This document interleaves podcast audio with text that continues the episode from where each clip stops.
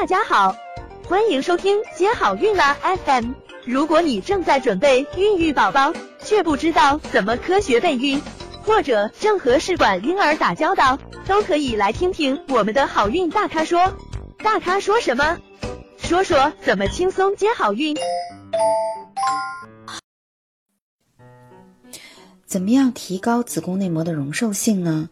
首先，嗯，要针对原发病进行治疗。比如说有子宫内膜炎症的，一定要进行嗯消炎的处理。那么如果有内分泌代谢状况紊乱的呢，也要进行嗯生活方式的调整。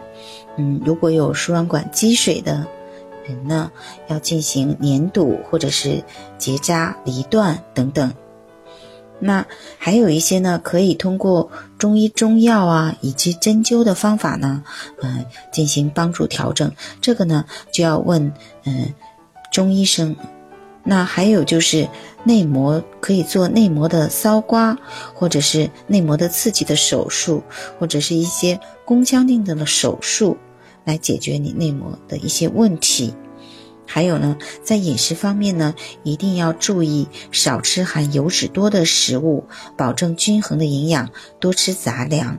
嗯，因为在子宫内膜癌的高发因素中，呃，高危因素中就有就是血糖高、血脂高、血压高、肥胖，那这些呢都是子宫内膜癌的一个高发的呃诱因。那其实呢，子宫内膜癌的早期呢，可能就仅仅表现为子宫内膜过厚、子宫内膜增生等等。那还有呢，就是一定要好好的运动。那么运动呢，比如说踩动感单车，可以改善你的心肺功能，改善你的血液循环。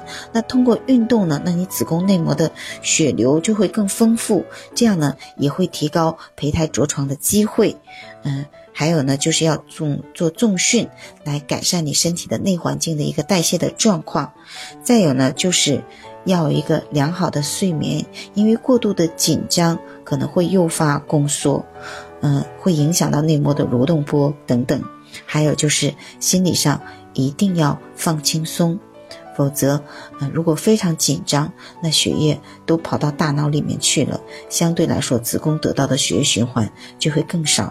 所以呢，情绪上一定要放松。所以移植后呢，要非常好的一个心理状态。想了解更多备孕和试管的内容，可以在微信公众号搜索“接好运”，关注我们，接好运，让怀孕更容易。